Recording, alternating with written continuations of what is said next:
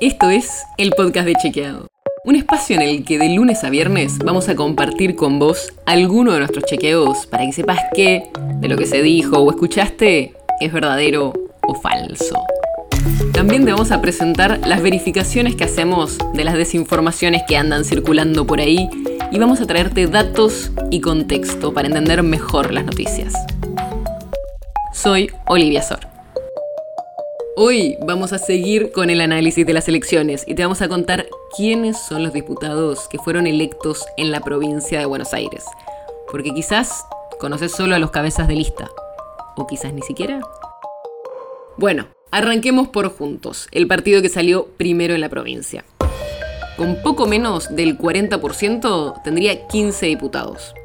La cabeza de lista fue Diego Santilli, el ex vicejefe de gobierno de la ciudad y ex ministro de Seguridad porteño.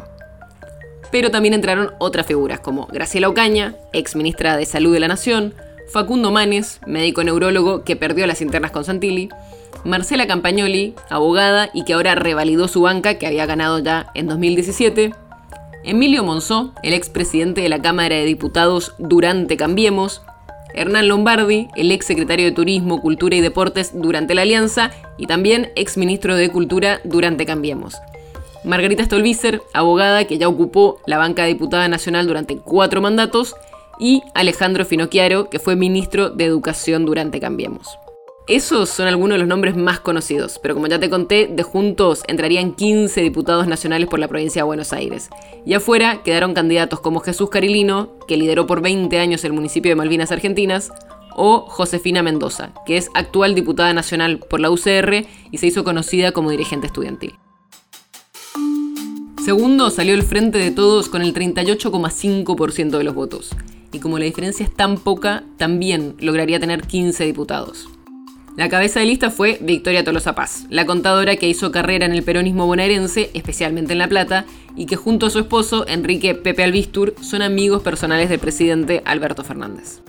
Además, por el frente de todos entrarían el ex ministro de Salud bonaerense, Daniel Goyán, Sergio Palazzo, sindicalista bancario, Leopoldo Moró, el histórico dirigente de Radical, Vanessa Sili, abogada que revalidó su banca, Hugo Yasky, gremialista docente, Julio Pereira, que fue durante 25 años intendente de Florencio Varela, Daniel Arroyo, el ex ministro de Desarrollo Social durante esta gestión de Alberto Fernández y que renunció por la campaña. De los dirigentes oficialistas conocidos, el candidato que quedaría fuera es Daniel Menéndez, líder de Somos Barrios de Pie.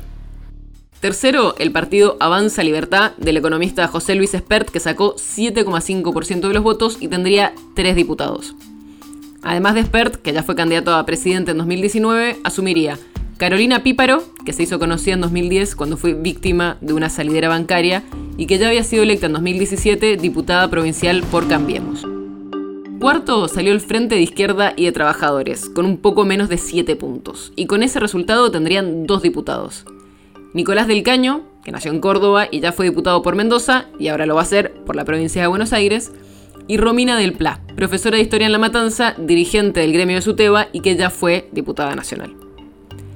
Pero ahora al final viene una aclaración muy importante. Estos datos que te estoy dando son del escrutinio provisorio y no del definitivo, que es el que tarda algunos días y es el único que tiene validez legal.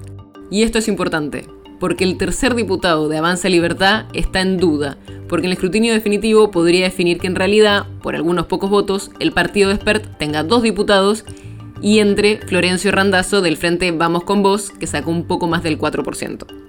Pero para saber si el ex ministro de Transporte entra al Congreso o finalmente entra un tercer diputado de Avanza Libertad, vamos a tener que esperar el conteo definitivo de los votos. Así que estaremos atentos a cómo cierra eso.